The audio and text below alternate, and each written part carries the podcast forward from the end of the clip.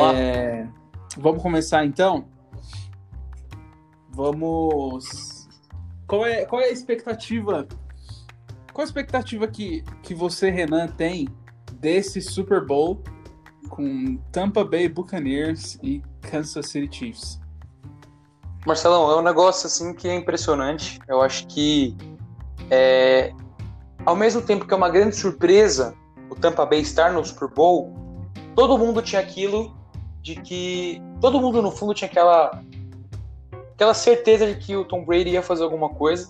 Embora ele jogou, acho que ele tenha jogado mal o, o, o terceiro e o quarto tempo, né, do, do, jogo contra o, o Green Bay Packers. Mas eu acho que assim vai ser um grande jogo. Acho que o a, a Mahomes ele tem a chance de ganhar do Gold, é a chance dele de vencer o Tom Brady e devolver aquela derrota que teve, né, pro New England Patriots. Então é, é, eu acho que tem um ingrediente a mais de você ter a, o melhor ataque terrestre da liga e ter a melhor defesa terrestre da liga, que é a do Tampa Bay Buccaneers. Embora eu acho que o, o, o Chiefs tem uma ligeira vantagem, cara.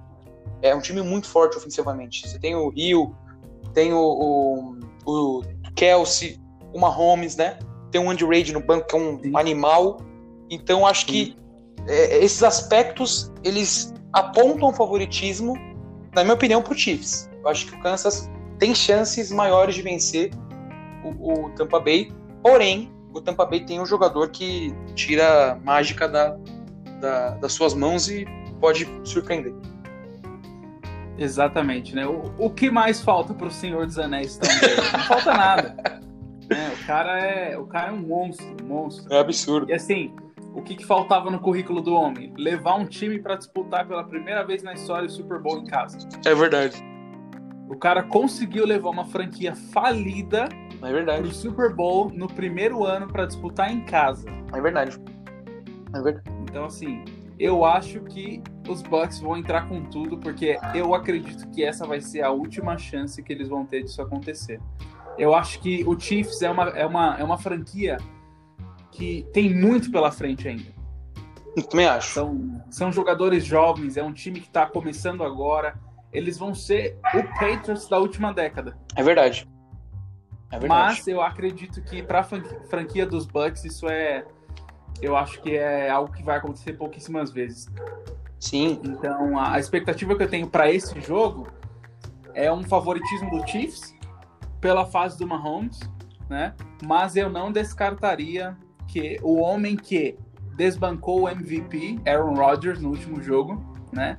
E que acabou com o New Orleans Saints em casa. Né? É, isso é verdade. Acabou com dois dos maiores quarterbacks da história, né?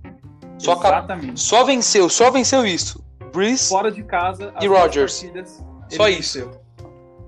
Eu acho engraçado que é, é, a gente fala muito sobre isso, né? Que a, a, o Brady é, é grandioso, ele é sem dúvidas, na minha opinião, o maior jogador da história do esporte. Então acho que não tem muita discussão sobre isso. Só que eu acho engraçado que quem não gosta do Tom Brady acha sempre um jeito de desmerecer as vitórias, as conquistas dele, e aí inclui jogadores espetaculares, que nem o nosso querido Tom Brady, acabando também. Porque você entra no Instagram, principalmente no, no Instagram do, do NFL Brasil, que é um, um, Instagram muito legal, muito bacana, mas você vê alguns comentários lá, cara, que é um absurdo. Por exemplo, ah, o Tom Brady enfrentou o Breeze e o Rodgers, que são dois pipoqueiros. É brincadeira. Você falar tá isso é, é, brincadeira. Você desmerecer dois jogadores incríveis, que é o Breeze e o Rodgers, só para desmerecer o Tom Brady. Ou seja, é, não faz sentido algum. Então eu acho legal e se ele vencer, eu vou ser sincero, eu tenho uma leve queda para torcer para o Tampa Bay Buccaneers, justamente para o Tom Brady ele ter que se provar ainda, né? O Tom Brady ele tem que se provar ainda de que é um jogador estonteante tanto em campo como fora do campo. Exatamente. Então a gente vai ouvir agora a opinião do Matheus. Nosso querido Matheus. Ok. Tudo bom, Renan? Beleza, Matheus, tudo bem? Beleza. É, então, eu já digo aqui que eu não sou torcedor de nenhum dos dois times. Ah, meu time da NFL é o Atlanta Falcons, mas como eles não passaram nos desses dois últimos anos para os playoffs, então já já não fico feliz com isso. Mas enfim, bom, Meu favorito para essa Super Bowl é o bicampeonato já do, dos Chiefs. Meu favorito é, é os Chiefs, porque assim, o Mahomes já tá na história já da NFL. Tipo assim, um quarterback muito. que consegue também, uh, igual o Brady, tirar alguma coisa assim das mãos para poder uh, impressionar tanto os jogadores, a comissão técnica adversária e também seus companheiros de time, né? Mas também não posso descartar a temporada incrível que o Tom Brady fez de carregar um time, né, como o Marcelo disse, falido para a edição desse Super Bowl, né? Tom Brady está fazendo sua décima, seu décimo Super Bowl, né? Então, se ele ganhar mais essa, não tem como não tem como descartar a opinião do Renato que ele é sim o maior jogador da história da, da NFL no, no geral, sabe? Assim, para mim o, o Buccaneers vem forte, né? Porque esse ano é pode ser a última chance deles de conseguir esse título, mas não descarto a chance do meu favorito que é o que é o Kansas City Chiefs. É isso aí. E assim, é, só para para dar uma, uma emenda naquele seu ponto, Renan, do, do desmerecimento dos, dos grandes, só para desmerecer o Tom Brady, é, Drew Brees tem mais jardas que Tom Brady. Sim. E ele começou depois. É verdade. Né? Aaron Rodgers também. Quando Tom Brady entrou na NFL, Aaron Rodgers estava começando no college. Então, são nomes gigantescos, mas, como eu falei, Tom Brady é o Senhor dos Anéis. É, o, cara é, o cara é o papa títulos da, da NFL. Então não tem. não Só um cara. O cara tem que ser muito hate do Tom Brady para falar que ele não é bom, que ele não mereceu, que ele não tem méritos. É verdade. Porque o cara, o cara é gigante. É verdade. O cara tem números. Ele é maior que muitas franquias da NFL.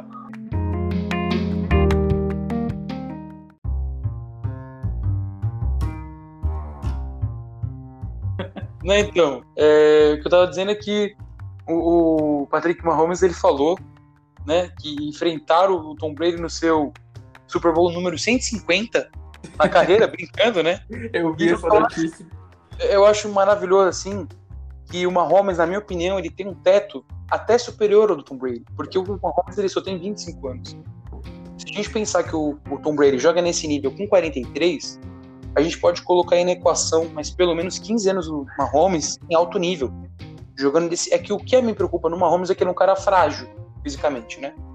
Então Sim. eu acho que outro ingrediente desse Super Bowl que vai deixar ainda mais mágico, além de você ter um time que pode buscar uma supremacia para se tornar a maior equipe, né, do século 21, rivalizar com o Patriots como esse, com essa, uh, com esse título de melhor, maior franquia, e o Tampa Bay buscar um título inédito de um time jogando na sua própria casa, que é, eu acho que é uma briga muito legal de técnicos também, né? Um técnico mais ofensivo do Tampa Bay e o Andy, que é um cara brilhante ofensivamente. Tem a questão dos quarterbacks, são os corações do time. É uma rivalidade que uma rivalidade, como posso dizer, mais técnica do que tudo, né?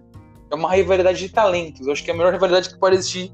É, a gente pode dizer, tranquilamente, trazendo para o futebol, que seria um Cristiano Ronaldo contra o Messi, né? Então é, é, eu acho que é uma disputa muito bacana. E acho que assim, um cara que pode desequilibrar pro, pro Chiefs é o Trike Hill, que é um cara que, pelo amor de Deus, corre demais. Ele acabou com a defesa do Buffalo Bills no, no jogo uh, passado do Chiefs. Foi algo tremendo que ele fez em campo. Deu, deu pena da defesa do Bills, que é uma defesa forte. Então, assim, eu acho que essa dupla é, é o grande é, tropeço aí pro Tampa Bay conseguir o seu bicampeonato, né? A segunda conquista de um anel na, na NFL. É isso aí. Beleza, vamos ouvir o Murilo agora. Murilão, vamos lá. Sobre, sobre essa final. Boa noite, beleza? Beleza, Murilão. Mano, é, minha opinião é, tipo, um, no Tampa Bay você tem o Anthony Davis e o Brady, do outro lado você tem Travis Kelsey e o Patrick Mahomes. E isso meu, é um jogo que vai ser, vai entrar para a história. Porque Buccaneers vai disputar em casa e do outro lado você tem um cara que entrou para a história pelo seu, pela segunda vez Super Bowl, com 25 anos só, ele, ele vai ser o primeiro quarterback a, mais jovem a disputar dois Super Bowl. E minha expectativa é vai dar. Tô torcendo pro Buccaneers mesmo, mas. Meu, é, é sem palavras a campanha dos Chiefs. Eu acho que eles fizeram 15-2 e o Buccaneers fez 13-4, alguma coisa assim. Mas é uma das coisas que, meu, sem palavras. E no jogo dos Bills e dos Chiefs, você podia ver que, meu, um, de um lado tinha o Josh Allen e o Stephon Diggs. Os caras eram uma dupla que, tipo, todo mundo falava, ah, o Allen vai ser o MVP. Aí depois chegava. Eu, eu era um desses. é verdade. Aí o Mahomes e o, e o Hill acabou com, com o Bills, mas mesmo assim o Allen conseguiu fazer muitas jardas, mas o Mahomes por jogo na temporada ele fazia mais de 300 jardas. E no jogo do Buccaneers e do Packers, meu, Aaron Rodgers e Tom Brady, os caras era, meu, eles tinham mais jarda que um time inteiro de futebol americano, se for contar. É... De um lado você tinha Rodgers e Smith, do outro Tom Brady e o e o Davis lá, o Fournette também. Meu, que jogo. Esse jogo do, do, do Buccaneers com os Packers não, não tinha como você ficar, tipo, cinco minutos, tipo assim, normal, sabe? Porque toda vez tinha alguma coisa. Porque assim, no, no terceiro e no quarto tempo, o Tom Brady foi mais, é, mais sacado, mais interceptado, e aí, tipo, a gente não sabia qual seria o resultado e tal. E aí, pô, aí acabou, deu, deu o Buccaneers, mas com muita pressão o Buccaneers conseguiu uh, essa, essa vitória. Sim, o número de interceptações que o Green Bay conseguiu foi algo sensacional. Eu acho que Tom Brady nunca teve tantas interceptações em um jogo de pós-temporada. Né? Então, eu acredito que os Packers tiveram a chance e não souberam aproveitar. Partindo para as nossas considerações finais sobre esse tema do, do Super Bowl 55, é... alguém tem algo mais a dizer sobre esse tema? Murilo, que que, qual é a sua opinião final, seus palpites para o jogo e o que, que você está esperando? Bom, eu espero um jogo bem acirrado, mas não com muitas interceptações, mas sim muitos passes, é, jardas terrestres. E minha expectativa é mais para, sei lá, tipo um.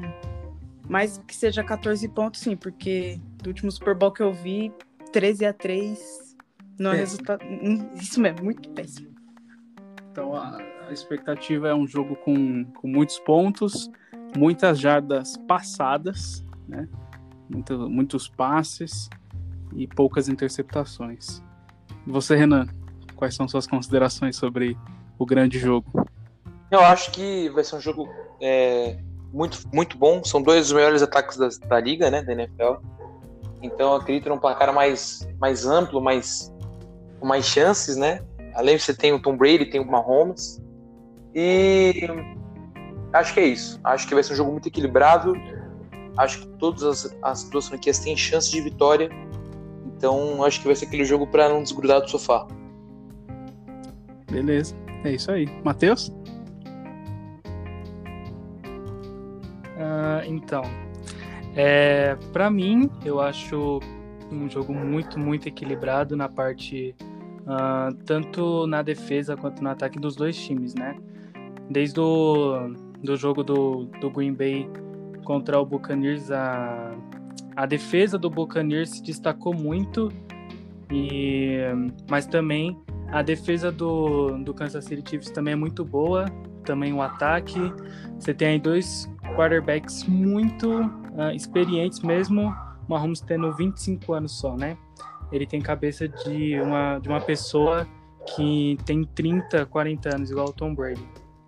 Então, acho que, como o Renan disse, é um jogo para você não sair do sofá, para você acompanhar cada segundo do jogo.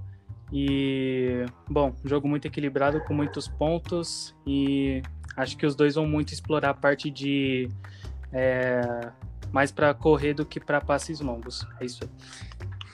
Beleza. Então, temos opiniões diferentes. Essa é a graça do, do nosso programa, todo mundo é livre para expressar aquilo que gosta e aquilo que espera, sua visão do esporte, do jogo. Minha opinião é que esse Super Bowl vai ser um Super Bowl imperdível, com muitos pontos, com corridas longas, mas também passes longos. Acredito que eles podem explorar esse, essa parte dos, dos passes longos também. Muitos, muitas blitz para cima de Tom Brady, né? Então acredito que o jogo vai ser definido nos detalhes, nas terceiras descidas longas, né? na ousadia de uma quarta descida. Então ah, não vou deixar um palpite, vou deixar em aberto, mas eu creio que vai ser um jogo acima de, de 21 pontos para ambos os lados, definido no quarto quarto, tá? Então a gente espera que você acompanhe o jogo e na próxima vez que nós voltarmos com esse tema vai ser sobre a, o resumo da temporada, para a gente poder conversar. Se você tem alguma sugestão, se você quer participar com a gente, entre em contato que a gente chama para comentar conosco, tá? Então essa é a nossa parte do programa sobre o Super Bowl e as nossas expectativas para isso.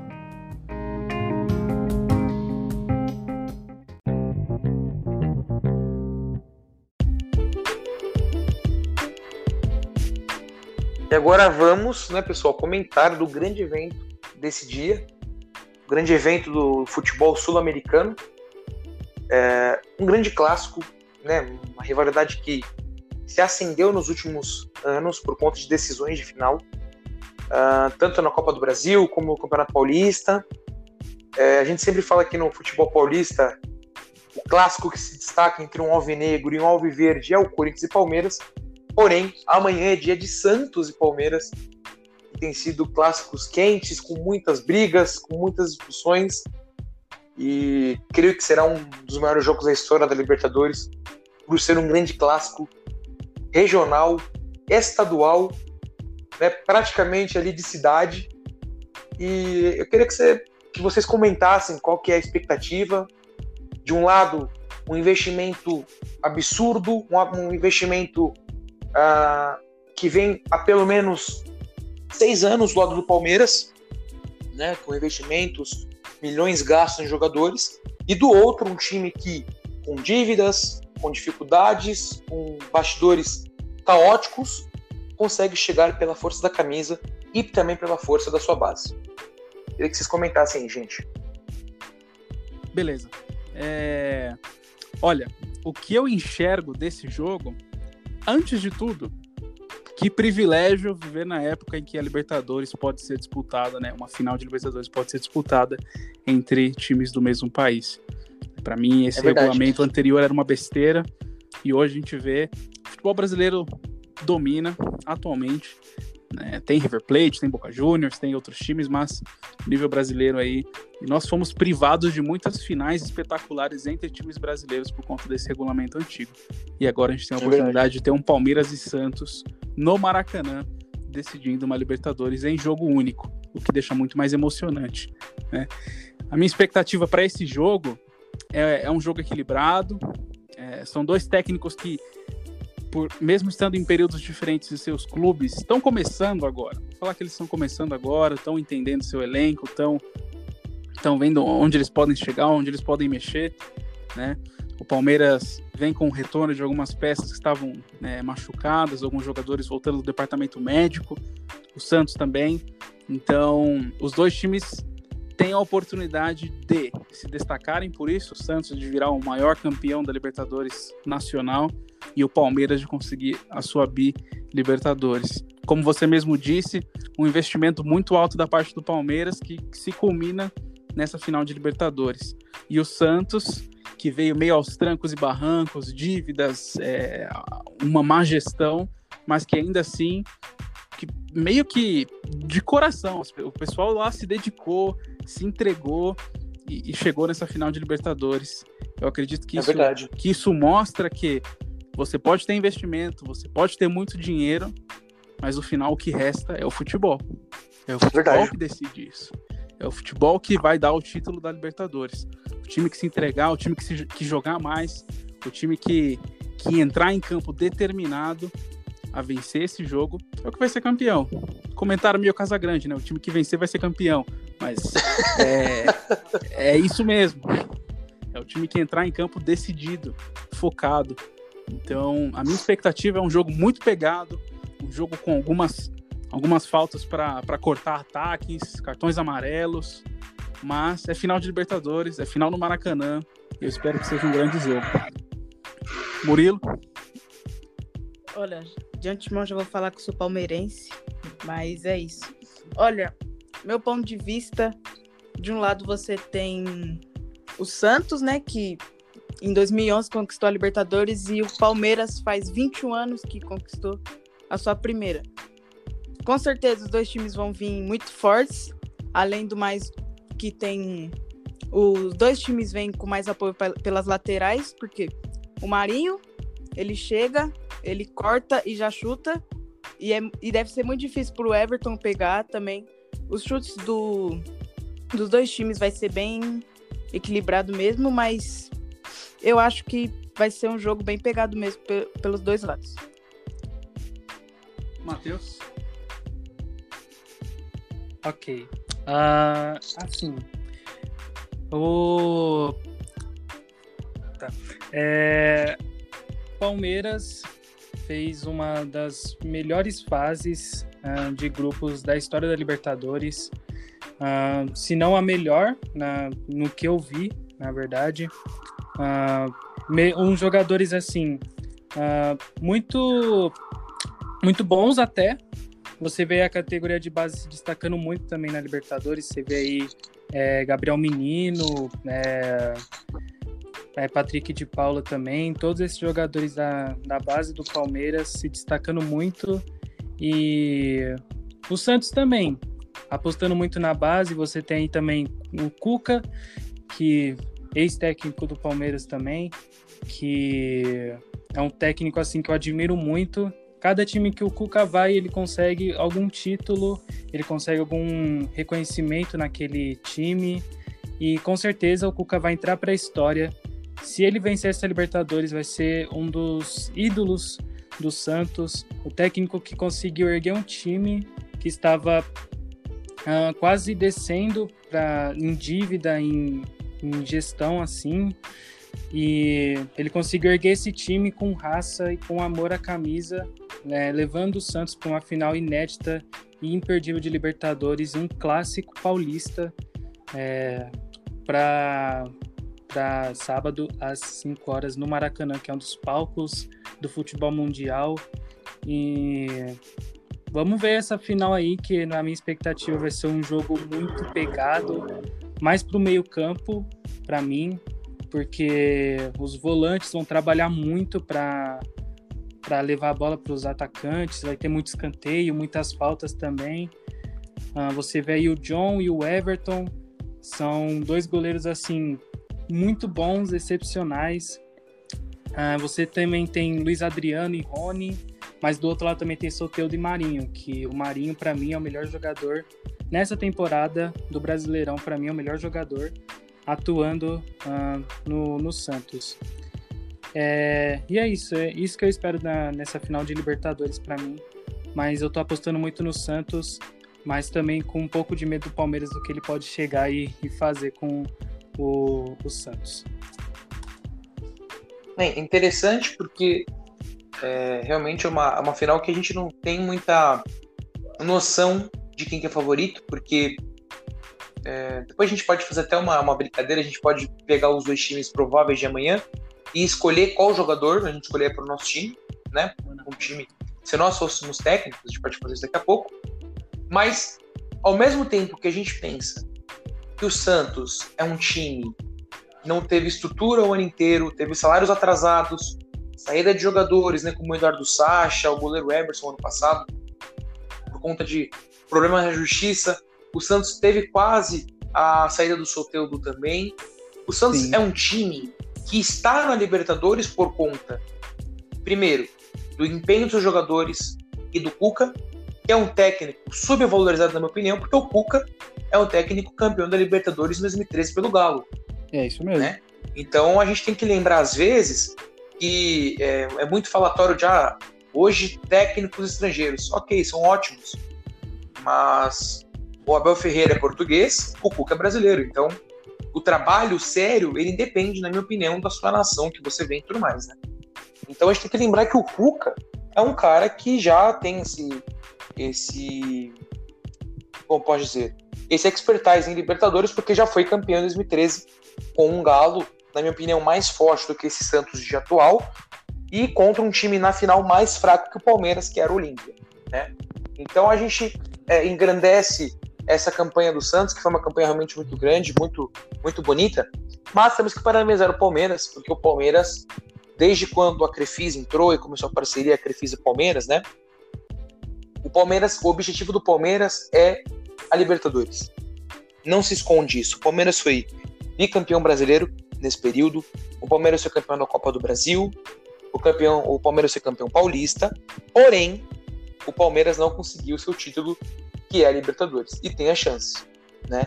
E contra um grande rival é uma oportunidade para engrandecer um trabalho que vem sendo feito, que reestruturou o Palmeiras.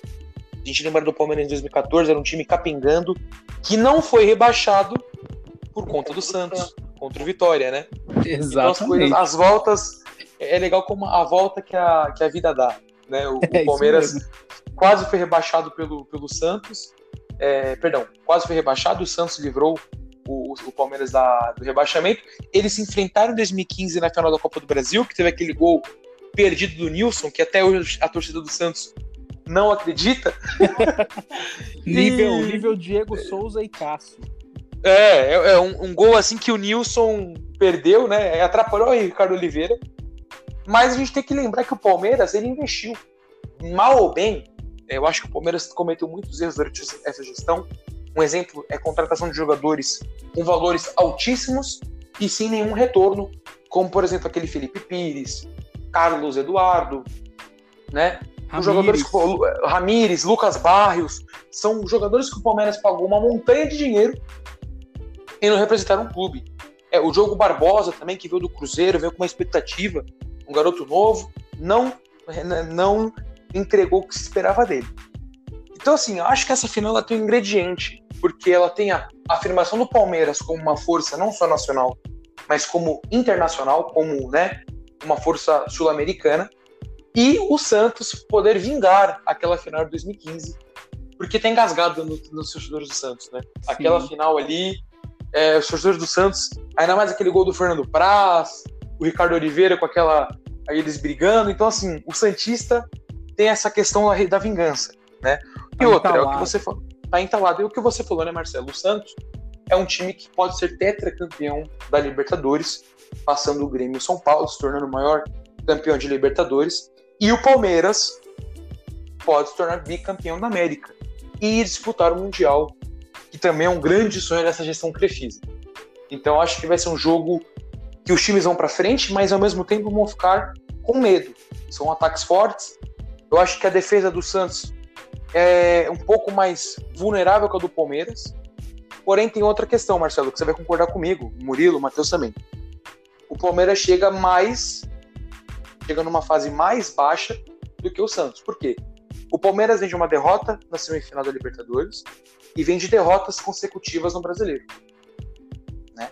E o Santos de uma enorme vitória contra o Boca em casa.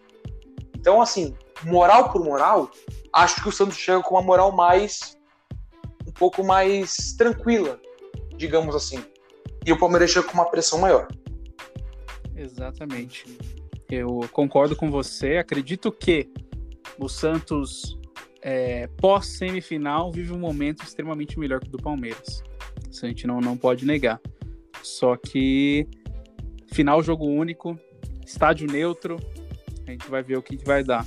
Então, eu acredito que, como você disse, o Santos chega com, com uma consciência mais tranquila de trabalho feito nos últimos dias, nas últimas rodadas do Brasileirão, enquanto o Palmeiras tá, me parece um pouco confuso ainda o elenco do Palmeiras e a decisão da diretoria. Não sabe se investe, com certeza vai investir na Libertadores, é o objetivo. Mas tem uma final de Copa do Brasil, tem a possibilidade de uma colocação melhor no Brasileirão. Então, acredito que isso tem tem deixado o Palmeiras um pouco nublado nessas últimas rodadas. Não sabe Sim. com que time entra, se é misto, se é reserva, se joga bem no Brasileirão, se espera a Copa do Brasil. Então acredito que isso tem atrapalhado o Palmeiras nessas últimas rodadas. Então vamos lá, galera. Vamos falar da, questão agora. Um, um time ideal dessa final da Libertadores. Santos de um lado, o famoso peixe. Do outro lado, o porco ou periquito, né? Para os torcedores não acharem pejorativo. O Palmeiras. Vamos lá. Começando pelo arqueiro, a posição mais difícil do futebol, o goleiro, o Everton do lado do Palmeiras, do lado do Peixe, o John. Matheus, quem que você votaria nessa aí? Ah, bem difícil.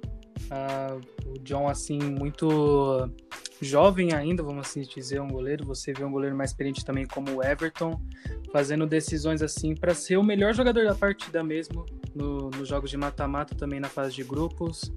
Acho que se fosse outro goleiro, talvez o Palmeiras não chegaria onde chegou. Então vou de 51 a 49, vou de Everton. Perfeito. Belíssima escolha. Marcelo, Everton ou John? É, curto objetivo, o Everton é, vem sendo decisivo, vem sendo uma escolha sólida para o Palmeiras. Como todo goleiro tem suas falhas, mas o que ele proporcionou ao Palmeiras e proporciona é maior que as falhas que ele tem, tem cometido. Beleza, o Everton, grande goleiro. Murilão, John ou o Everton? Ah, mano, eu- os dois já falaram aqui, mas não tem dúvida pela temporada que, mesmo os dois fazendo uma grande temporada, eu acredito que o Everton vai se destacar mais, mas o John também. É isso. Eu também É. vou de o Everton. Unânime, o Everton fez uma def... E- O Everton, ele que garantiu, na minha opinião, a classificação do Palmeiras para a final. Ele fez ali pelo menos três defesas contra o River Plate no jogo em São Paulo, que garantiram a vitória para o Palmeiras. É a classificação, no caso, né? Grande goleiro Everton. Alguns comentários adicionais? John Everton? Ah, Eu acredito que John pode, pode salvar o Santos e, e, assim, calar a boca de todo mundo aqui, entende? Sim. E por ser um jogo imprevisível, é, eu acho que os dois podem se destacar. Mas eu vou de Sim. Everton. Eu vou de Everton porque ele, é eu porque acredito que é botamos um, é um no- goleiro mais seguro. E não é porque votamos no Everton e não gostamos do John. Muito pelo contrário, o John é um garoto que está fazendo história por ser o líder do Santos, um dos líderes do Santos, numa final de Libertadores. Então, é Isso algo. O mesmo. John tem muito futuro. O John é um cara que tem muito futuro. Os torcedores santistas têm bastante ah, tranquilidade no gol por muito, por muito tempo. Vamos para a lateral direita. De um lado temos Pará, jogador experiente, jogou no Grêmio, jogou no Flamengo.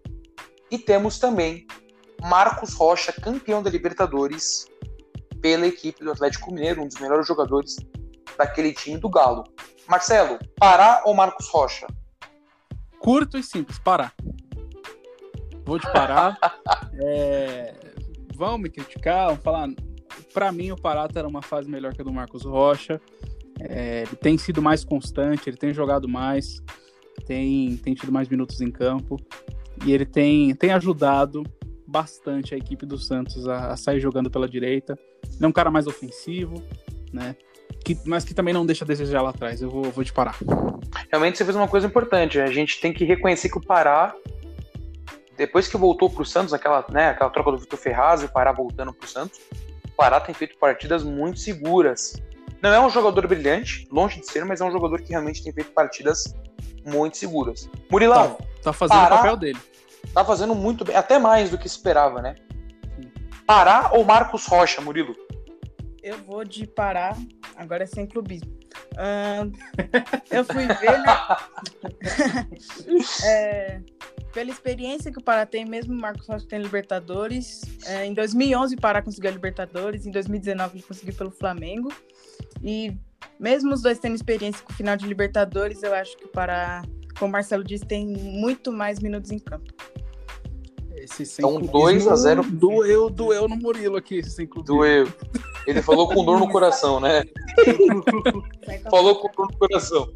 Matheus, Pará ou Marcos Rocha? Ah, pra mim é parar, porque assim, o Marcos Rocha, ele jogava muito quando jogava pelo, pelo Galo, né?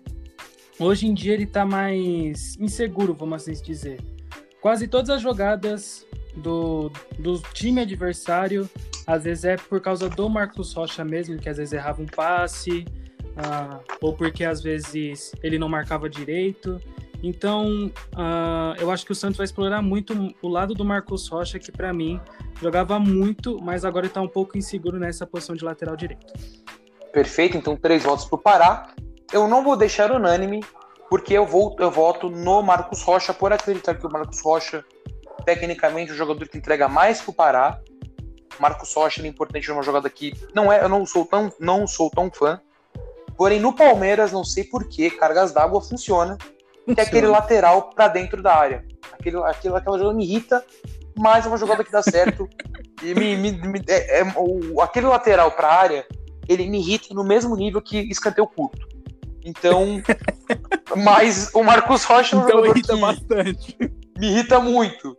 Então o Marcos Rocha é um jogador que ele acho que agrega mais tecnicamente, embora eu acho para melhor defensivamente que o Marcos Rocha mas eu fico com o ex-jogador do Atlético Mineiro, Marcos Rocha, porém 3 a 1 Pará na nossa seleção da Libertadores. Vamos para o primeiro zagueiro. E para mim essa é tranquila. Para mim essa é tranquila, vou começar perguntando pro Murilo. Murilo, Veríssimo, Lucas Veríssimo ou Luan? Você votaria em quem? Essa pra mim é tranquila, hein?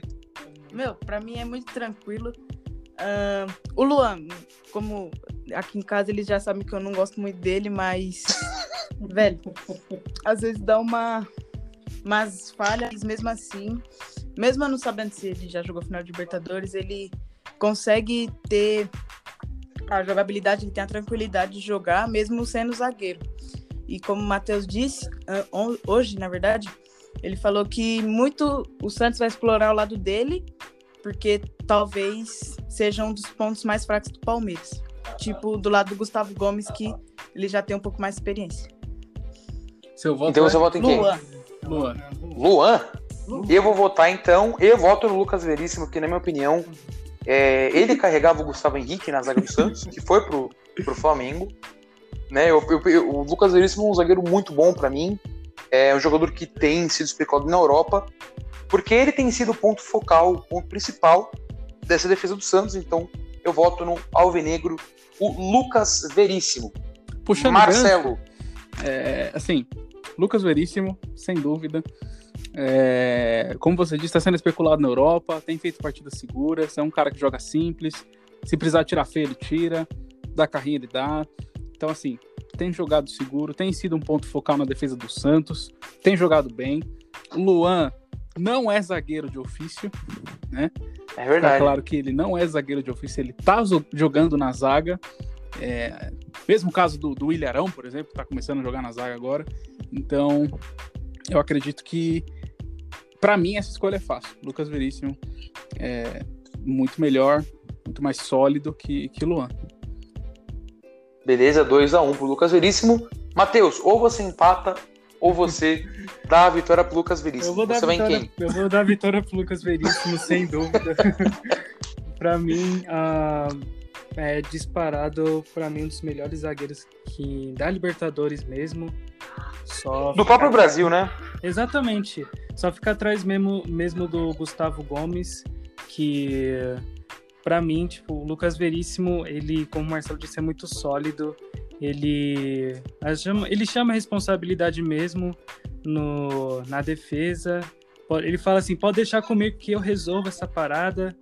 Ah, e é isso, eu vou de Lucas Veríssimo, sem dúvida. Ok, então Lucas Veríssimo ganhou a rodada 2x1 um pro Peixe. É o, o, próximo zagueiro a gente pode pular? Vamos pular então? Brincadeira, vamos lá, vamos. Eu acho que essa é mais tranquila ainda. Eu acho que a zaga do, do, dos dois times vão ser bem tranquila a gente discutir. Lucas Pérez, que é um zagueiro que tem surpreendido, né, tem jogado bem, contra um dos melhores zagueiros de toda a América do Sul, embora eu não goste muito da sua performance em campo em relação à moral, mas aí cada um, cada um. É. Gustavo Gomes contra Luan Pérez, eu começo votando eu vou de Gustavo Gomes, porque é um jogador sólido, forte, e ajuda no ataque também com suas cabeçadas. Marcelo. Curto. Gustavo Gomes, como você disse, não é um jogador que, que me aquece o coração vendo jogar bola, né? Não é um jogador que eu tenho o prazer em assistir jogar futebol, mas mas é um jogador de futebol sólido, é um zagueiro, é um zagueiro que chega no ataque, é um zagueiro que pode ser decisivo numa cabeçada, é um zagueiro que pode ser decisivo tirando a bola em cima da linha quando necessário. Então, não, não vou entrar no mérito de como ele é, o que, a função de zagueiro ele faz, faz o sim. E faz muito e bem. faz bem. E é um dos melhores zagueiros que a gente tem atuando no futebol sul-americano atualmente. Então, meu voto é Gustavo Gomes. Gustavo Gomes, então. Matheus. Ah, poupa tempo aqui, Gustavo Gomes. ah, além de ser um zagueiro que eu, eu gosto muito de ver ele jogando, mesmo não torcendo pro Palmeiras. Queria muito que ele estivesse no Corinthians, obviamente. Ah, acho que cada time queria um Gustavo Gomes no seu time, né? Todo time queria um Gustavo Gomes. Ah, capitão, eh, vai pro ataque, vai para cima, não tem medo do adversário e acho que ele vai vir sem pressão e vai impressionar muito nessa final de Libertadores, então vou de Gustavo Gomes. Então, beleza, Gustavo Gomes já ganhou. E por último, não menos importante, Murilo. Posso votar no Lamperes aqui pra você ou não? Ah, aí não, né? Olha o clubismo atacando. Não, ele não é clubismo, não, mas. Meu, isso é, é rápido, é curto, é Gustavo Gomes. Desde a época que ele jogava no Milan, se via ele sem pressão. E agora no Palmeiras, eu acho que ele tá jogando mais. Ele é um, para mim, ele é um dos melhores zagueiros que tá atuando no futebol brasileiro e no sul-americano. É, ele parte para cima, ele chama a responsabilidade, ele, ele simplesmente como ele chegou no Palmeiras e já conseguiu a fase de capitão pela sua experiência e responsabilidade dentro de campo. É verdade. Então, Gustavo Gomes é o quarto jogador da seleção.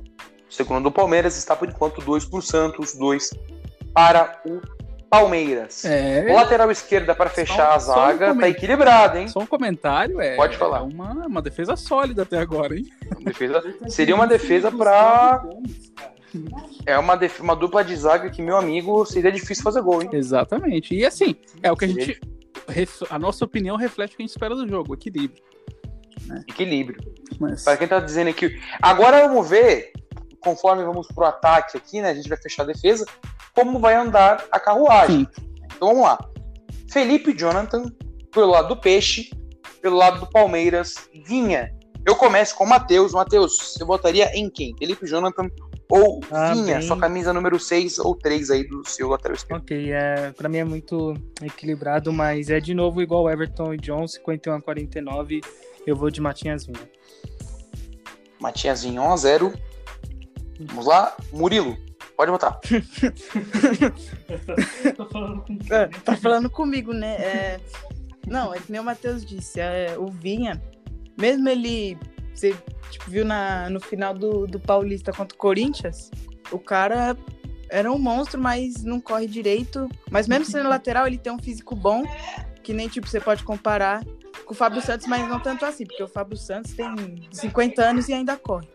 Ah, mas o Vinha é um jogador experiente, ele puxa a responsabilidade, ele parte para cima dos laterais e ele é, ele é tipo como se fosse um, um meio armador também, lateral.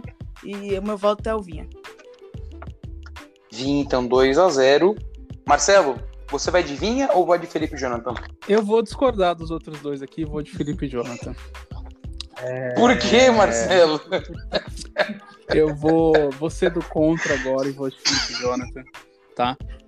É, Explicando a minha decisão bem, bem curto, Matias Vinha tem sido muito inconstante no Palmeiras.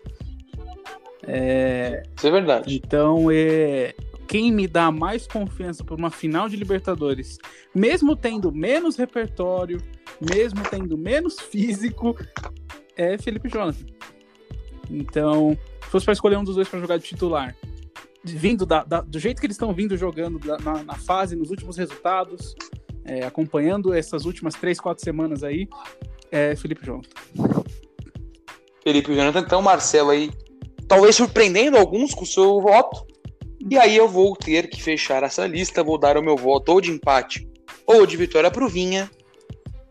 E vou votar no Vinha porque acho que é um jogador que tem mais a oferecer. Concordo na parte de ser um pouco inconstante, irregular, tem jogos que ele faz que ele vai muito bem, ele ataca muito pelo lado esquerdo do campo, e tem jogos que parece que ele comeu uma feijoada antes de ir pro jogo, que fica muito pesado, fica um negócio horroroso. Porém, acho Felipe Jonathan bem limitado no lateral esquerdo, um jogador que faz o feijão com arroz muito bem. O Vinha faz o feijão com arroz muito bem, só com um pouquinho de tempero. Então eu vou de Vinha para fechar a defesa. Beleza? É isso aí. Agora vamos para a hora da verdade. Meio campo e ataque agora. A gente vai começar aqui no meu campo e uma observação. O time do Palmeiras tem a volta do garoto Patrick de Paula.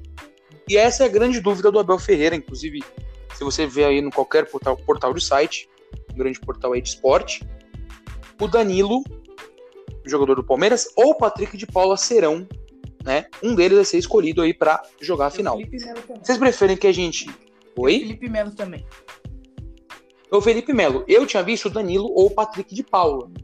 Vocês, ou o Felipe Melo. Vocês preferem quem? Patrick de Paula, Danilo ou Felipe Melo? Vocês preferem quem? Pra gente pôr contra o Alisson dos Santos. Eu acho que pra mim não tem ninguém. Acho que pra mim não tem ninguém contra o Alisson. uh, porque assim, o Patrick de Paula é, né, um jovem, né? Uma final de Libertadores é uma, é uma grande pressão sobre ele. Uh, Danilo também, uh, não que seja é, jovem assim, mas o Alisson para mim, é, sem dúvida, chama responsabilidade. Os jogos que eu vi ele jogando, né? Ele é muito bom, sendo em passes, em chute a gol às vezes, né? mas é um capitão sim é, que chama muito o time e que é, busca muitos atacantes como Marinho Soteudo. Para mim, pode ser os três: Felipe Melo, Patrick de Paula e Danilo. Eu vou com Alisson. Polêmica, né? Já, Alisson... já poupou tempo aí, falou que não importa quem seja já do lado do Palmeiras, ele vai de Alisson. É. Mas aí você, aqui nós três, vamos colocar aqui: Danilo, Patrick de Paulo ou Felipe Melo, pelo lado do Palmeiras? Olha, eu deixaria, sinceramente, eu deixaria o Danilo. Né? Eu também deixaria o Danilo. Eu deixaria o Danilo pra gente discutir sobre ele. É o que tem jogado mais, é o que tem, tem, tem estado no time titular. Gostando ou não, ele tá jogando. O Felipe Melo vem de lesão. É verdade. E, assim, 5% de chance dele entrar em campo. Por mais que ele seja é uma, um jogador de raça, um líder, né? líder, ele vem de uma lesão séria, não é qualquer coisa. Então. Tá sem ritmo. Acho que a gente pode votar em cima do Danilo. Então lá, Danilo. Bom, eu vou então fazer o voto. Eu vou de Alisson. Acho que é um jogador que, como o Matheus falou, é um cara que ele tem muita disposição em campo. Eu não acho ele um primor técnico, acho um jogador até diversas vezes bruto, ele chega atrasado. Porém, é um cara que ajuda muito o ataque do Santos porque ele tem uma qualidade de passe, ele melhorou, melhorou isso com o Cuca e tem feito com que o meu campo do Santos flua, flua mais, né? Porque a gente tinha que lembrar que o Santos há um tempo atrás tinha um Renato na posição, uhum. um jogador referência, um grande jogador.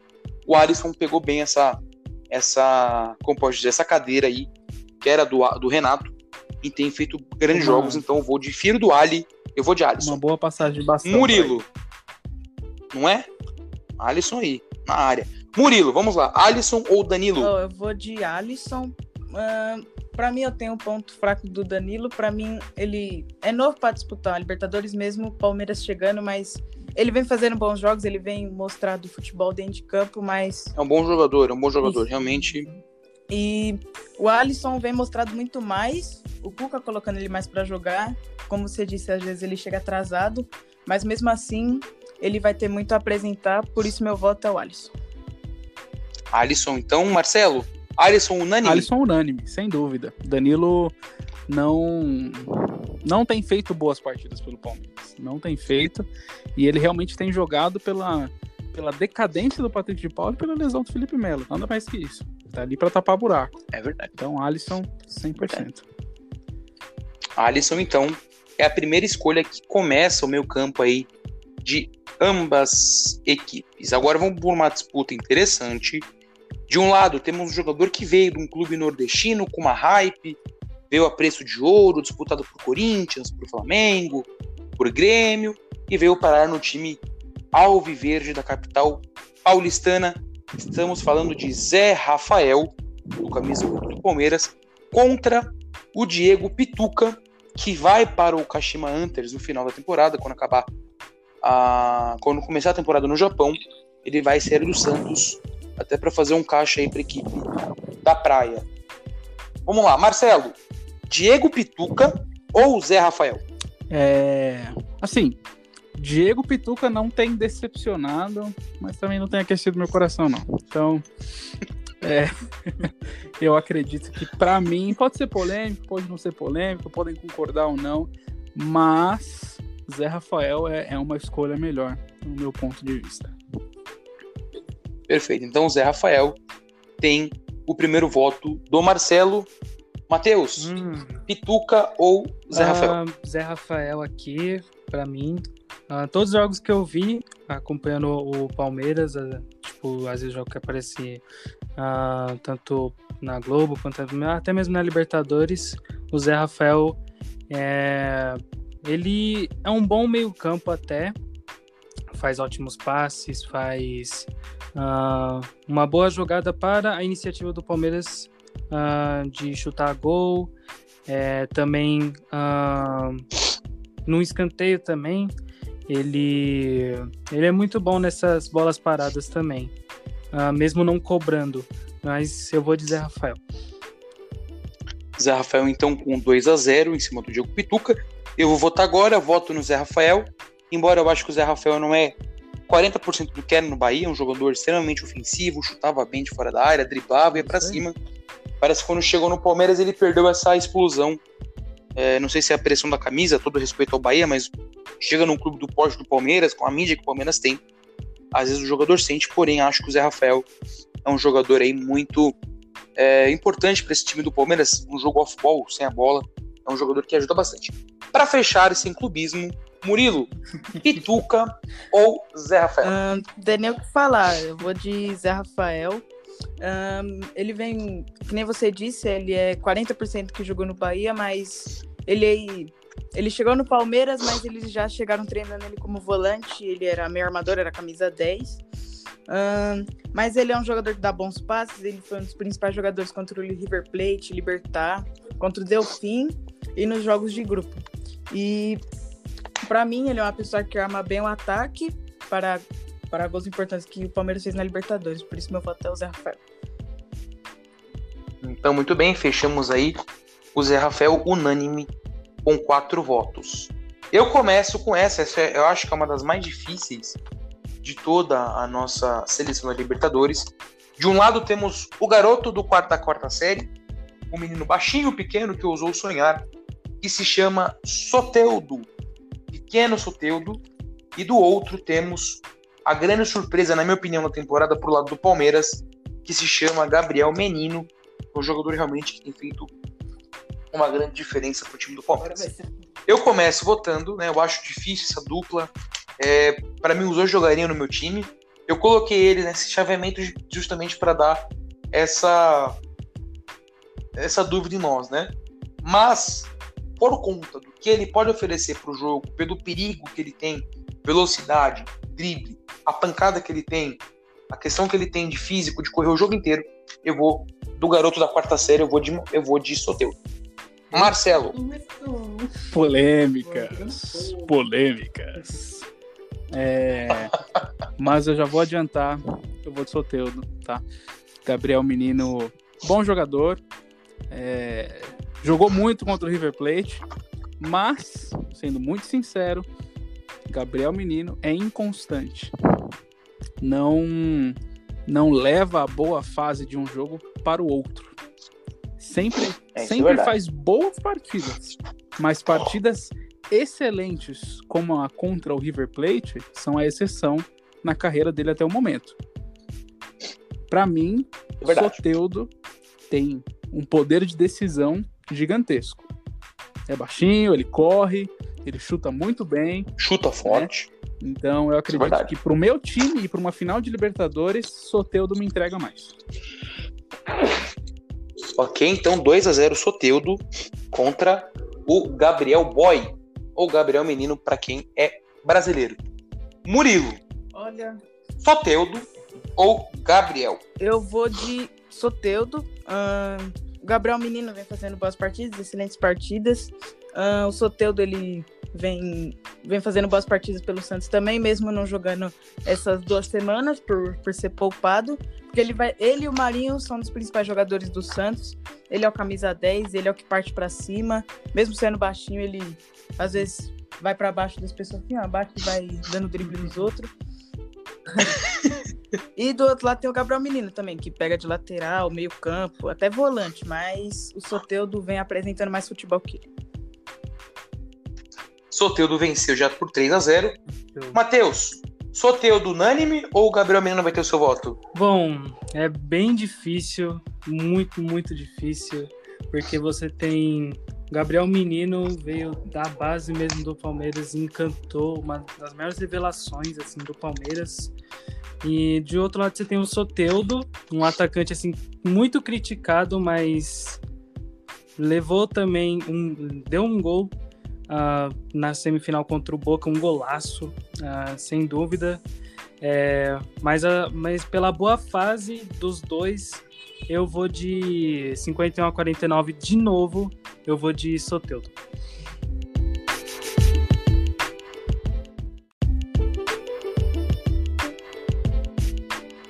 Então, então Matheus, nosso querido Matheus, fechou o voto para a unanimidade de Soteudo na nossa seleção da Libertadores entre Peixe e Verdão. Vamos lá, agora um confronto que vai deixar muita gente dividida. Caio Jorge, revelação da Libertadores, ou Rafael Veiga, que vem se reencontrando no Palmeiras. Tinha feito uma campanha espetacular pelo Atlético Paranaense, foi campeão da Copa do Brasil, ajudando bastante a equipe do Furacão, voltou para o Palmeiras de empréstimo e voltou muito bem. Vamos lá, começando com Murilo. Você vai de Caio Jorge ou de Rafael Veiga? Tá bom, é sem clubismo, mas de um lado você tem o Caio Jorge, que vem mostrando muito, ele fez, ele foi um dos protagonistas contra o Boca Juniors. Do lado, do outro lado você tem o Rafael Veiga, que não foi muito bem na semifinal contra o River Plate, mesmo entrando ou ficando no primeiro tempo. Aí isso é uma da, das dúvidas, mas meu voto é do Caio Jorge. E ele vem fazendo boas partidas, vem fazendo vários gols pelo Campeonato Brasileiro e pela Libertadores. Mesmo o Rafael Veiga sendo meio armador, fazendo gols, dando passe para gols, mas o meu voto é pro Caio Jorge. Caio Jorge 1x0. Marcelo, Caio Jorge ou Rafael Veiga? Eu vou deixar a situação equilibrada, vou votar no Rafael Veiga. Vou. Ter um motivo ou só é... isso? Só pra botar Não, não só pra botar fogo, não. Mas eu acredito que o Rafael Veiga, como você mesmo disse, tem se encontrado.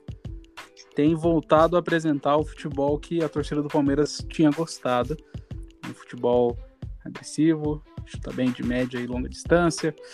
Então, eu acredito que ele chega num, numa posição bem legal para essa final de Libertadores. E meu voto é Rafael Veiga. Rafael Veiga, então, um a um, o jogo tá equilibrado aqui.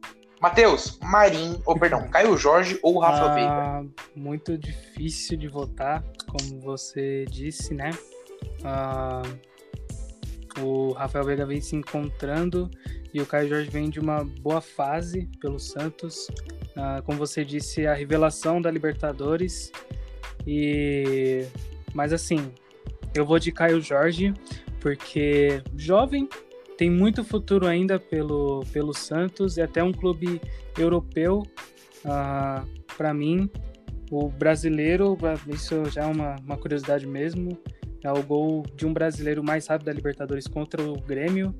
Uh, mas isso já dá um destaque nele já, que é uma jovem promessa uh, muito boa para times europeus.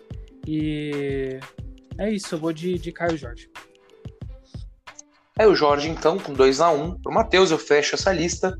Fecho com Caio Jorge 3 a 1 Acho que Caio Jorge é um jogador que tem muito ainda a evoluir, mas é um jogador que ajuda bastante a equipe da praia.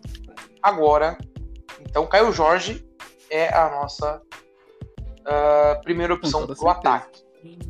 Vamos lá. Agora vai fazer, para minha opinião, vai ser a mais difícil de todas as escolhas do nosso uh, desafio da seleção da Libertadores. De um lado, temos o famoso Rony. Para alguns, Rony Rústico. Para outros, o jogador que evoluiu com o Abel Ferreira. Para outros, o jogador Rei da América. Para mim já é demais. E do outro, o míssel que não dá para pegar, o míssel que não dá para ver a pancada de Marinho contra a velocidade de Rony. E eu começo com o Murilo. Rony ou Marinho? Eu sei, mas. Ó, oh, não vou tirar o mérito do Rony Rústico, Rony Gol, qualquer coisa. Mas para mim, ele é o rei da América, mas eu vou votar no Marinho. É... Com dor no coração. Com dor no coração. É... O Rony não vem jogado, ele não vem ficando titular nas partidas, mesmo sendo poupado, acho que para a final da Libertadores. O Marinho também. Mas o Marinho, é, além de dar passe, driblar, ir para cima da defesa, sem medo de, de ninguém, é, ele tem um chute que você dá dois segundos, ele já tá comemorando, já, já tá. E o Rony, mais para velocidade, ele as, faz o gol às vezes, mas meu voto é o Marinho. Perfeito, então 1 a 0 Marinho, o nosso querido Marinho.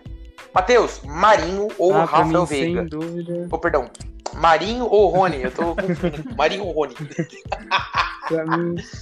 É que tá difícil essa decisão aqui, cara. Tá complicado. Pra mim, sem dúvida, é Marinho. Como eu disse antes, é, na verdade, no começo, é, o Marinho, para mim, é o melhor jogador dessa temporada no Brasileirão.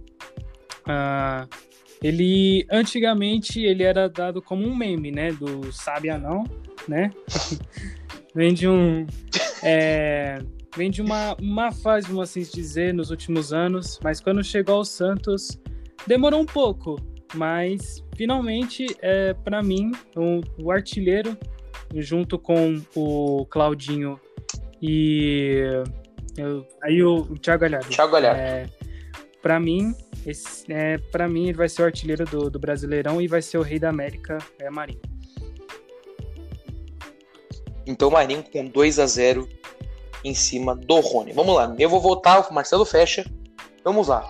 O Rony, o jogador que teve que se provar, jogador que custou muito caro para o Palmeiras. Ele estava perto de fechar com o Corinthians. Então, digamos que foi um chapéu do Palmeiras em cima do Corinthians. Talvez não, não seja o caso. Mas, enfim, o Rony chegou com uma expectativa por ter feito uma grande temporada no Atlético Paranaense, junto com o Rafael Veiga, no caso, com o Pablo, enfim, com nomes, né, com, com nas últimas temporadas. Ou seja, o Rony era um cara que vinha com certo destaque, vinha com um nome é, ia para um desafio maior na carreira agindo jogar no Palmeiras. E o Rony se provou um jogador muito importante para o Palmeiras, com a chegada do português Abel Ferreira, que apostou na velocidade do Rony, apostou na sua qualidade técnica, apostou na sua intensidade para atacar e marcar da mesma qualidade, e por isso eu voto no Marinho. Marcelo, é, Marinho ou Rony? yeah. Olha.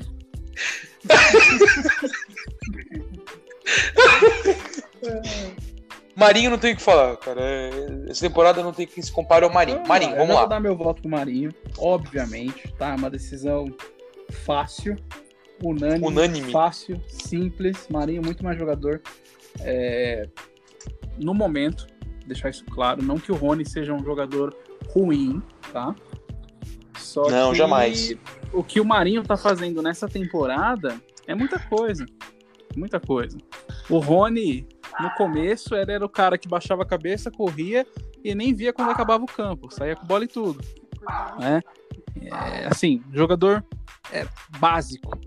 Né? Enquanto o Marinho tem um repertório um pouco maior. Só que, assim, fácil votar no Marinho. Chuta bem, dribla bem, chama marcação, toma falta, rola no chão, ganha tempo, né? Então é, é, um jogador que, que vem numa fase melhor. Que se o Santos ganhar essa Libertadores, vai ganhar o, entre aspas, MVP da, da Libertadores. Então, Marinho. Então, Marinho, unânime, ganhou o Santos com três jogadores unânimes do meio-campo para frente. E para fechar os times, as seleções dos sonhos, os 11 iniciais, temos a disputa entre Lucas, Lucas Braga e Luiz Adriano. Eu começo votando, meu voto vai para minha opinião, o centroavante mais inteligente do futebol brasileiro. E aí você pensa, né? É um cara que não se destacou tanto ali jogando no, no Milan, jogando no Spartak de Moscou, mas veio para o Brasil e está destruindo. Então vou de Luiz Adriano, tem meu voto. Marcelo, Lucas Luiz Braga Adriano. ou Luiz Adriano? Como você disse, ele é o mais o centroavante mais inteligente ali da posição. Ele tem uma boa forma física, ele tem tempo de bola, tem a finalização, tem o pivô sensacional, né? Ele tem a, essa habilidade, tem o porte físico para fazer isso. E tem sido decisivo. Pode não fazer muitos gols, pode sumir o jogo todo, mas a bola chega no pé dele, ele faz um pivô aos 48 do segundo tempo e ele mete um gol. É, então, é um jogador que é, aproveita bem a energia, sabe os limites que tem e, e, e joga bem em cima disso. Para mim é um atacante muito mais completo e Perfeito. Luiz Adriano é meu voto. Luiz Adriano então tem dois votos. Murilo, Luiz Adriano eu ou Lucas falar, Braga? Né? Eu vou eu vou de Luiz Adriano, como o Marcelo disse, ele tem um físico bom, mas ele só não corre tanto assim, mas tem às vezes dá um ponto negativo, mas Aí quase todo jogo ele vem sentindo dores na coxa, aí sai antes. Aí por isso que o Abel decidiu deixar ele de reserva para quando chegar na Libertadores ele com tudo. É, como falou, ele faz um pivô bem pra caramba. Ele tem tempo de bola, ele cabeceia bem. Ele é o artilheiro do Palmeiras, sem dúvida, tem 20 gols na temporada.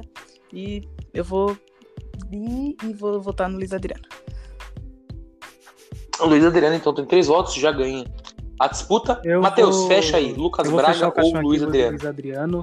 Uh, além de ser um ótimo atacante, uh, camisa 10 do time, né? É, faz gol de centroavante mesmo. É, faz um pivô também muito bom, até. Uh, então, é um, como o Marcelo disse, um, um atacante completo, assim, vamos é, assim se dizer. É, sem dúvida, para mim, Luiz Adriano. Luiz Adriano unânime fecha a seleção dos sonhos da Libertadores, porém tem que haver um Exatamente. técnico nessa seleção para treinar essas feras aí. Então, vamos aí. Cuca ou Abel Ferreira? Marcelo. Vamos lá. O português, novato no futebol brasileiro, é, que tem tido muito destaque da imprensa, tem sido muito elogiado, pouquíssimas derrotas, um aproveitamento gigantesco, um cara que vem com um futebol é, diferente para esse elenco do Palmeiras.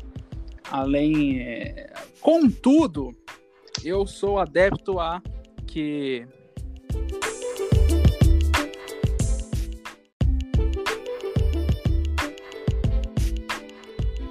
o técnico é, que levantou o Palmeiras, que ajudou a sair de uma fase meio estranha, foi o Cebola. o aproveitamento do Cebola do comando do Palmeiras foi sensacional. Ele que, ele que, ele que arrumou esse time aí, colocou essas peças para jogar, deu certo. O Abel Ferreira chegou e fez eles evoluírem mais em cima disso.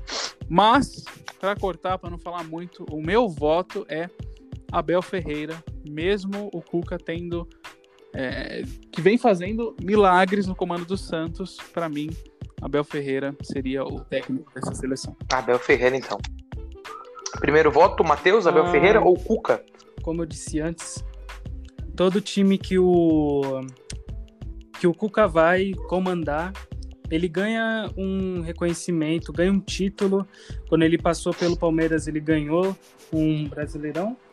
Ele ganhou a Libertadores em 2013 com o Atlético Mineiro. Uh, e agora está levando o Santos, que vem de, uma, vem de um financiamento muito baixo, vem de uma crise numa final de Libertadores e levando o time se ganhar para o Mundial de Clubes. E talvez, né, talvez se ele ganhar esse Mundial de Clubes, ele para mim vai ser um técnico assim que qualquer time que ele vá, realmente ele vai ganhar algum título. Uh, meu voto é no Cuca. Cuca, então 1 a 1 Só para lembrar que o Cuca treinou São Paulo e não conseguiu título no São Paulo porque o São Paulo está num período de luto, né? 12 anos sem troféu. Sim. Um triste Luta período para o São Paulo. Vamos lá. Murilo. Um... Cuca ou Abel Ferreira? Eu vou abelismo, com certeza. Uh, o que, que o Abel vem fazendo quando ele chegou? Ele só tem três derrotas e um aproveitamento, como o Marcelo disse, gigantesco. Ele tem mais gol do que empate no, e vitória. Cara tem mais de 20 gols só na Libertadores e nenhum gol sofrido, mas depois do River Plate tomou dois. E quando ele chegou no Palmeiras, você via ele fazia ele fazia a, as posições indefinidas, tipo, do nada o Patrick de Paula parecia centroavante, uh, Luiz Adriano de meio armador, Rony de volante. E isso foi um dos pontos mais fortes do Palmeiras. E é isso, meu voto é Abel. E acabou. Abel Ferreira, então, 2 a 1 um. Eu vou fechar essa seleção e fecho com também o Gajo Abel Ferreira, fecha aí com Abel Ferreira, técnico do Palmeiras. O Cuca também merece muitos créditos pelo que ele faz com a equipe do litoral paulistano. Vamos lá. Então ficou assim a nossa seleção dos sonhos da Libertadores. De amanhã ficou o Everton no gol, Pará, Lucas Veríssimo, Gustavo Gomes e Vinha, Alisson, Zé Rafael, Soteudo, Marinho, Caio Jorge, Luiz Adriano. No comando do time tem Abel Ferreira. Só para constar, gente, o Santos teve seis jogadores escalados, ou seja, não é esse time tão ruim que Sim, se fala, né? Exatamente. Houve um equilíbrio, né? Principalmente nas posições de defesa, mas o Santos vem com um ataque muito forte para essa final de Libertadores. É mas ainda assim, é uma seleção do, dos nossos é humildes votos aqui, uma seleção equilibrada. Técnica do Palmeiras. É verdade. Mas a gente vê um equilíbrio defensivo e um ataque desequilibrador para o lado do Santos. É verdade. Gente, para fechar o nosso podcast, nosso primeiro podcast, a gente quer agradecer a todo mundo aí que tem apoiado nós, uh, nos apoiado, perdão, nas redes sociais, nos apoiado no Instagram, no Facebook, no WhatsApp. Uh, isso é um projeto né, entre amigos, é, somos amigos então, isso aqui é como se fosse um bate-papo de família, o que você conversa ali com, com seus primos, conversa com seu pai. E aqui o nosso intuito é ser o que alguém foi pra gente em relação ao esporte, né? Alguém ensinou para nós o amor ao esporte, então a gente quer ser basicamente isso. E para fechar esse incrível primeiro episódio, né, com tantas polêmicas e clubismo por parte do Murilo, agora vamos para a hora da verdade. Vamos agora para os palpites da final entre Santos e Palmeiras para fechar com chave de ouro. A gente fez a seleção da Libertadores, agora a gente vai fazer os palpites da final entre Santos vamos começar com e o Verdão. Marcelo, vamos começar então, vamos lá. Murilo, vamos, vamos, vamos fechar, com o Murilo, Marcelo. Porque ele vai ver os nossos palpites. Colocar ele na parede. então, ó, Marcelo. Marcelo, vamos lá. Entre Santos e Palmeiras, quem vai ser Beleza. campeão? Vamos lá então.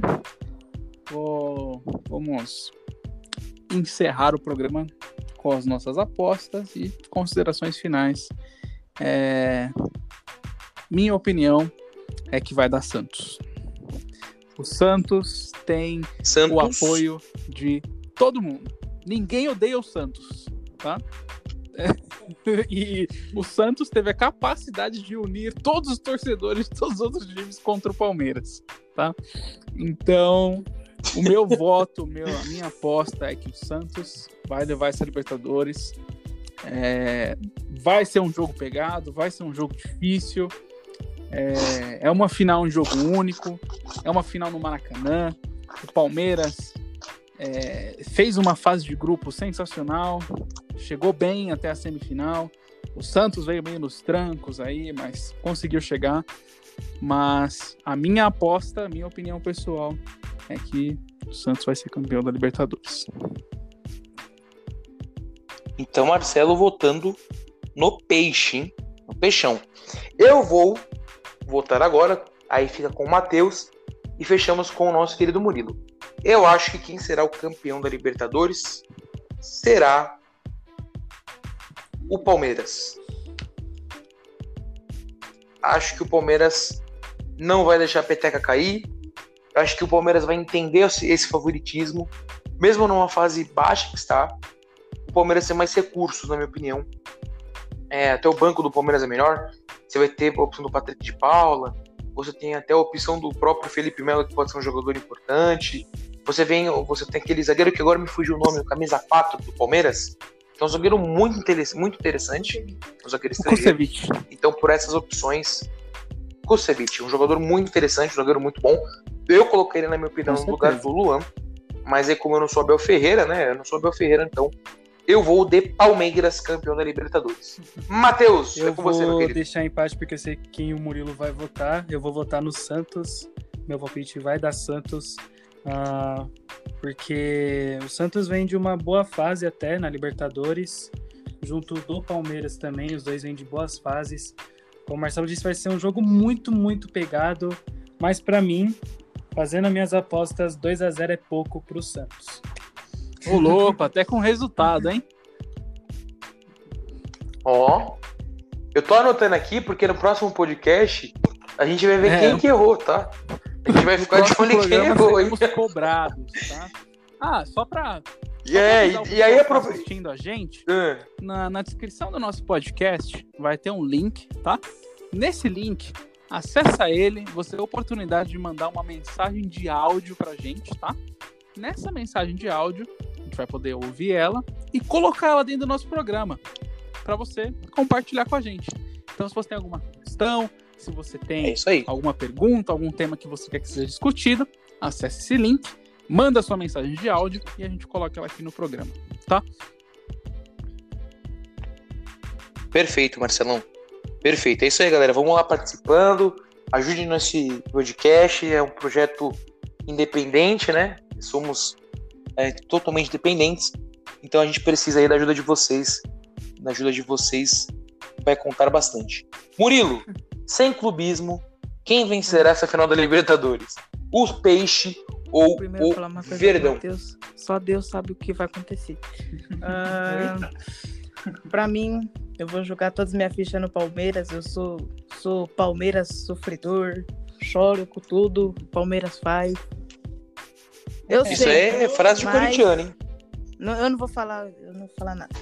Uh, mas para mim vai ser um jogo equilibrado, com muito ataque, com muito, muito jogo pelo meio, pelas laterais, os atacantes trabalhando muito, os goleiros trabalhando, todo, todo o time inteiro trabalhando, até os técnicos.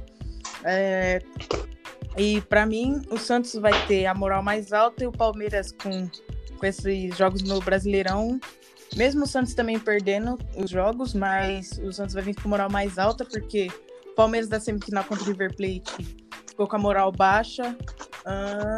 e é isso. Para mim vai dar Palmeiras. E é isso. Então, beleza. Fechamos então eu e o Murilo votamos no Verdão, o nosso palpite para a vitória da Libertadores. O Marcelo e o Matheus foram de Alvinegro Praiano. Bom, gente, eu acho que a gente encerrou aqui, já falamos bastante sobre essa final, que vai ser realmente maravilhosa. Eu acho que a gente falou tanto dessa final por conta de que vai ser algo histórico, né? Vai ser algo que todo mundo esperava. A gente já teve a chance de ver outras finais brasileiras, mas tudo levou a uma final gigante no Maracanã, sem torcida. Então não vai ter aquela divisão que seria incrível duas torcidas maravilhosas como a do Santos e do Palmeiras porém vai ser uma final que vai contar e muito para a história do futebol brasileiro. Uma final entre o nosso querido Verdão e o Alvinegro Praiano. Murilo, Matheus, Marcelo, temos alguma consideração final? Não, é isso mesmo. Obrigado por acompanhar, por ouvir até o final. Você que está aqui, compartilhe, escute com seus amigos, é, faça parte com a gente. As nossas considerações finais são que nós estamos aqui para ajudar você, seus amigos, seus familiares a, a entenderem os esportes, a participarem é, desse movimento, de aprenderem sobre os esportes. e, acima de tudo, adquirirem essa paixão que todos nós, os quatro participantes aqui, temos com o futebol americano, com o futebol, com a NBA. Nós teremos episódios sobre a NBA, nós falaremos sobre outros com esportes. Com certeza. Nós teremos convidados, nós temos pessoas interessadas em gravar com a gente sobre judô, sobre jiu-jitsu. Então, nosso programa vai ser um programa muito família para que você tenha um interesse no esporte, para que você esteja antenado das últimas notícias, dos últimos acontecimentos e, acima de tudo, da paixão e da opinião que nós temos sobre o esporte. Eu acho que o Marcelo fez bem, Murilo e Matheus. Não, não tenho nada para falar, só quero agradecer vocês que estão assistindo a gente. Muito obrigada pela participação e pelo carinho que vocês dão pela gente. E é isso. Ok, uh, vamos lá. Matheus? É, primeiramente, agradecer muito as pessoas que assistiram até o final. Uh, é o começo de uma grande série de episódios, várias notícias do futebol, mercado da bola, NBA, é, beisebol, NFL, futebol, uh, tudo isso. É, nós vamos trazer o esporte para, os, para o podcast é, e isso vai crescer muito. E muito obrigado para você que participou também, visitando o site. E é isso. Fiquem com Deus. É isso aí, gente. Obrigado a todo mundo que nos escutou né, nessa maravilhosa história que será o Palmeiras e Santos, e na semana que vem, que será também Tom Brady e Mahomes, e a gente vai comentar sobre isso com certeza. Gente, muito obrigado pela participação de vocês. Me chamo Renan, Marcelo, Matheus, Murilo, somos Sportcast. Muito obrigado pela sua audiência e até